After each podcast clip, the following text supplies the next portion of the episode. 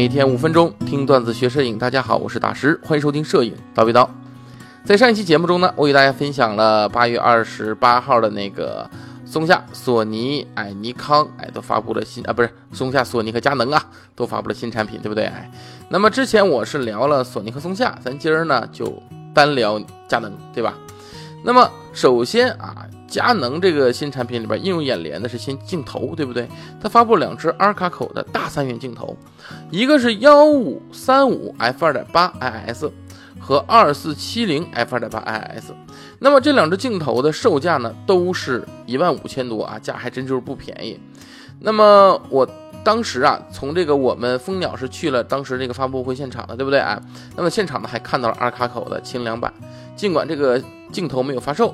但之前是有发布的，对不对？哎，发布消息，但是没有发售。那么之前去的时候看到这个镜头呢，还是塑料道具。那这次看到的已经是一个实品了，证明什么意思呢？就证明佳能方面的开发速度是非常快的啊。也就是说，在不远的将来，我们就能看到二卡口的大三元聚齐了啊。那么在这一方面呢，我还是要说一下。阿尔卡口这次的二四七零 f 二点八，这个我觉得还是比较不错的。为什么呢？因为我是用闪光灯多嘛，所以我是很喜欢二四七零这个焦段这个镜头的。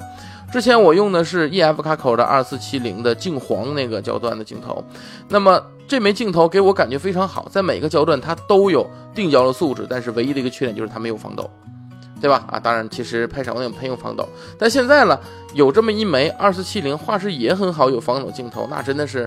太让人欣喜了，对不对啊？那么在相机方面呢，佳能一共是发布了两台新相机，分别是 C 画幅的中高端相机 90D，以及 C 画幅的微单 M6 Mark 2。哎，咱们接下来就称为 M62 啊。那么 M62 的确是它的定位啊，基本上就是 M6 相符的嘛。其实 M6 这个定位我觉得很讨喜，因为在当初这个 M6 发布的时候啊，它是什么情况呢？它就是 M5 的一个呃不好听叫阉割机，对不对？因为当时的呃，M 系列的旗舰机就是 M 五，那么 M 六相对于 M 五呢，去掉了一些不怎么用的功能，去掉了取景器，便宜了很多钱，但大多数我们用的功能还保留了，所以当时 M 六的销量是非常好的啊。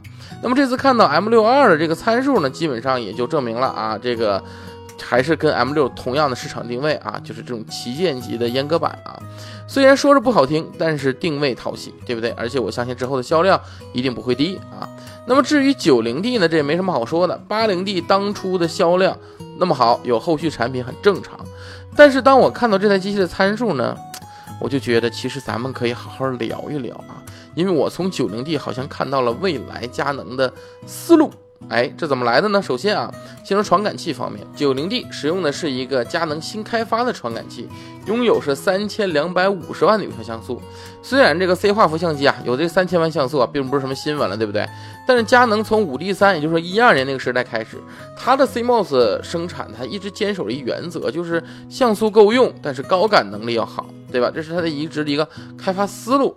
但如今呢，它给 C 画幅装上了一个新的传感器，三千万像素，那高感如何呢？对不对？因为没有实际的测试嘛，我们只能看一些官方给的参数。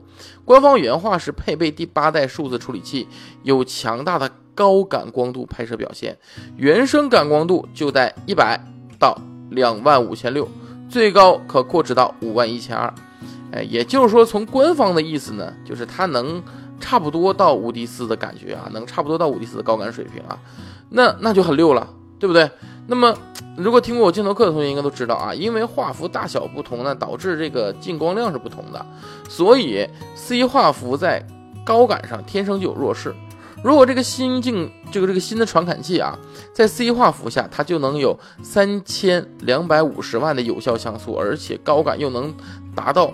可以说是优秀或者说是不错的水平的话，那么这个传感器，如果你要是做成全画幅，你最少能做出一个六千万像素，同样高感优秀的机器了，对不对？哎，当然了，目前这些都是理论上的，对不对？具体表现呢，还要等到新机到站了之后，哎，我们蜂鸟评测之后，咱们才能知道它高感到底如何啊。另外的亮点呢，就是对焦点，虽然呢是中高端级别的两位数的机器，但是相机在光学取景器下就有四十五个全十字对焦点。呃，并且其中呢有二十七个支持 f 八光圈，所以说这相机啊，你使用增距镜，它一样可以保证多数对焦点的一个自动对焦啊。中央的对焦点呢，还增加了支持 f 二点八的斜向十字形对焦点，这样组成的双十字对焦点啊，双十字对焦点啊，能让大光圈的拍摄精度更高。